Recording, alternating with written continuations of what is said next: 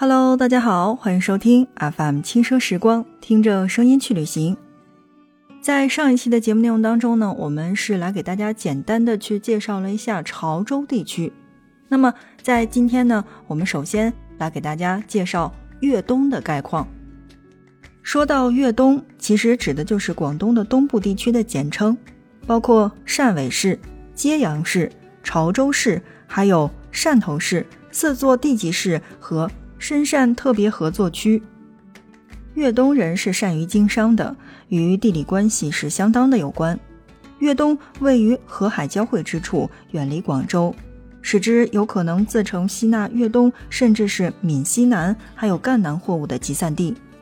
潮汕地区人多地少，这也使得许多人不得不外出谋生。而另一方面，耕地如绣球的细致作风也被其带入了经商的活动。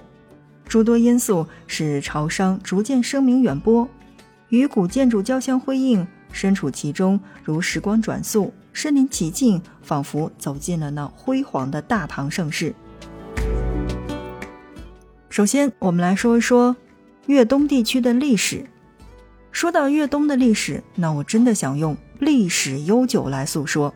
行政区域规划特别的大，而在我国的古代，潮州、汕头。揭阳、梅州、汕尾这五座城市当中，除了汕尾市、兴宁市、五华县受惠州府管辖之外，其余四市都受潮州府的管辖。其中，梅州的北部五县在清代曾独立为嘉应直隶州，而南澳岛原澳、青澳，一九一五年才划入了广东省的管辖范围之内。在粤东地区，潮州为其文化中心。有“海滨邹鲁、临海名邦”的美誉，其在秦始皇时期已被列入了版图之中。东晋义熙九年分东关至义安郡，这便是潮州的前身，而这个名称一共使用了二百六十年。隋文帝开皇之时，因该地临南海，取潮水复往之意，命名为潮州。但当时该地的汉人较少，直到唐朝后期。由于战乱等原因，大批的中原汉族南迁，为这里带来了中原文化。后经过宋朝、明朝两朝的发展之后，这里逐渐才繁华起来。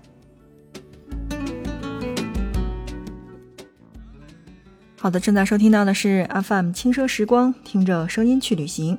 在今天的节目内容当中呢，我们来说一说潮州的美食以及简单的潮州的历史。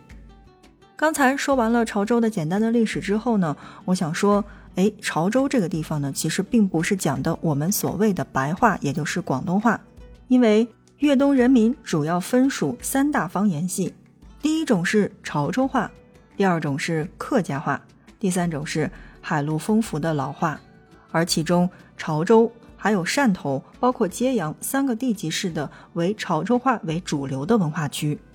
这个就是我们平时所说的潮汕地区，而梅州、河源、汕尾，包括陆河县为传统的客家话的主流地区，也被称作叫做客家地区。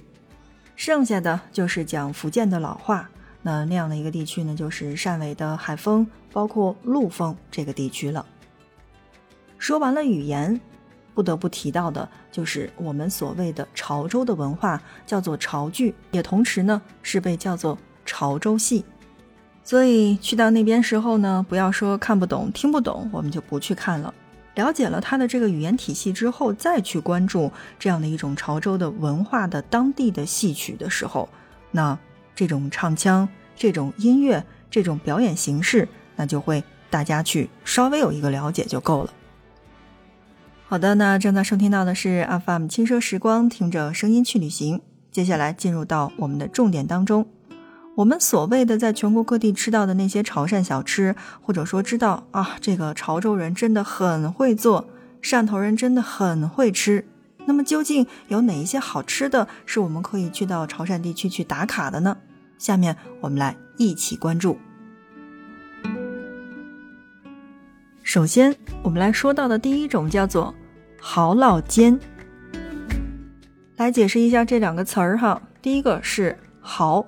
就是生蚝的蚝，第二个是烙饼的烙，但是呢，这个蚝烙在潮汕话当中其实念的是藕蛙，也就是我们所说的台湾地区的那个煎着吃的东西，是种什么东西呢？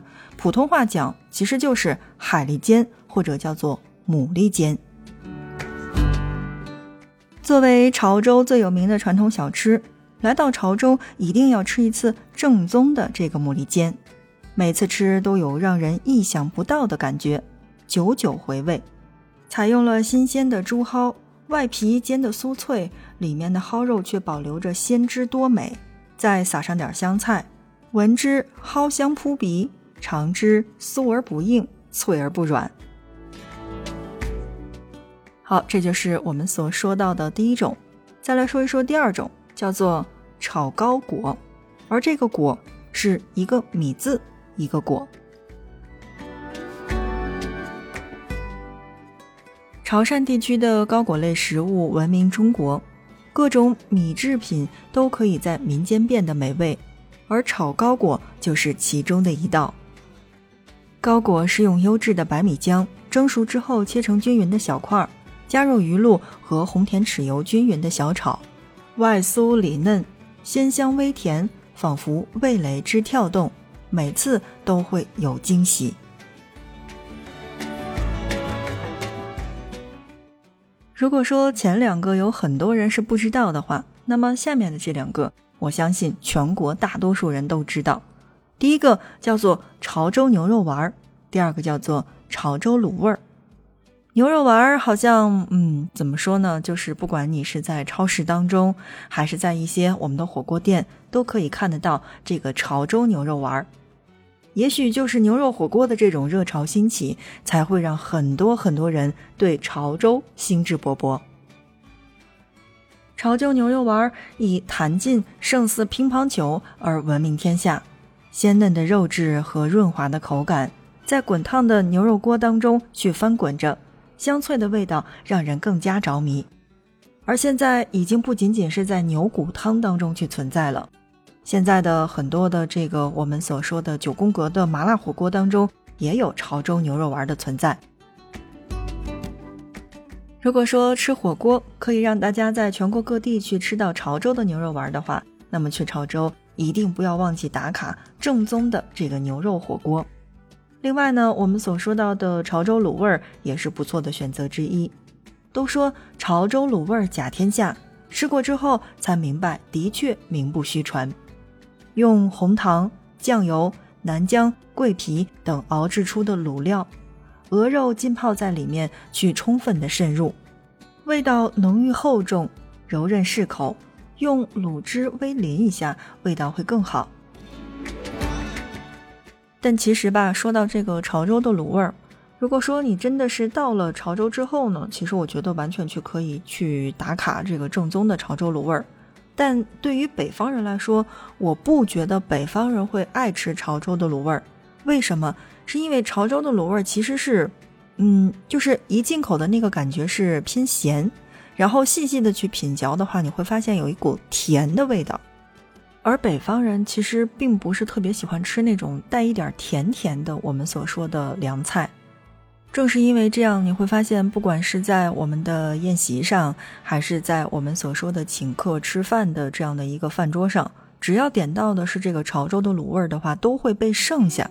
好像大部分人也只喜欢吃那种咸咸的东西，那这个真的是因人而异，口味这个东西没有办法去让大家一起统一。但如果你真的是到达了潮州的话，那我想这些经典的小吃是一定要去打卡吃到的，毕竟只有在当地才是吃到的最正宗的。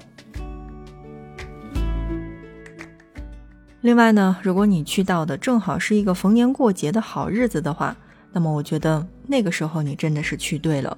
而在逢年过节的时候，潮州人会炸油角。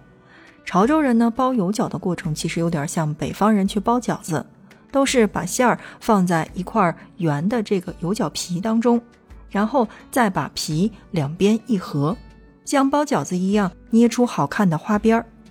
有人说，因为它的形状像荷包，意即钱包，取其钱包保障的好兆头，所以在逢年过节去到的时候，别忘了去尝一尝炸油角。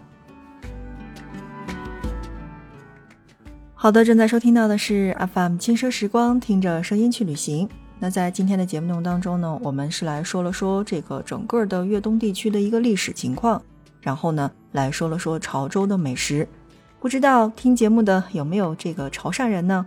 如果有的话，可以推荐一下，你觉得当地好吃的东西有哪些呢？好的，看看时间，我们今天的节目就是这样了，感谢大家的收听。我们下一期不见不散。